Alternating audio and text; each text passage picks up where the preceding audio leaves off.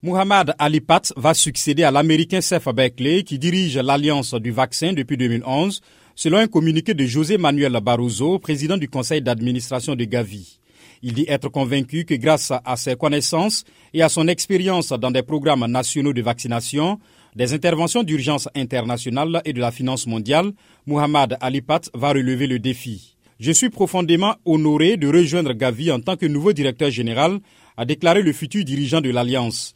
Le docteur Pat a une formation en médecine interne et maladies infectieuses. Il est actuellement professeur à la Harvard Chan School of Public Health aux États-Unis. Avant Harvard, il occupait le poste de directeur mondial pour la santé, la nutrition et la population à la Banque mondiale, où il a géré un fonds de 18 milliards de dollars consacré à la lutte contre le Covid. Il a aussi été secrétaire d'État à la santé au Nigeria entre 2011 et 2013. L'Alliance du vaccin est un partenariat public-privé qui aide à vacciner la moitié des enfants du monde contre certaines des maladies mortelles. Elle a joué un rôle pivot dans le mécanisme COVAX qui visait à fournir aux populations des pays pauvres des vaccins anti-Covid.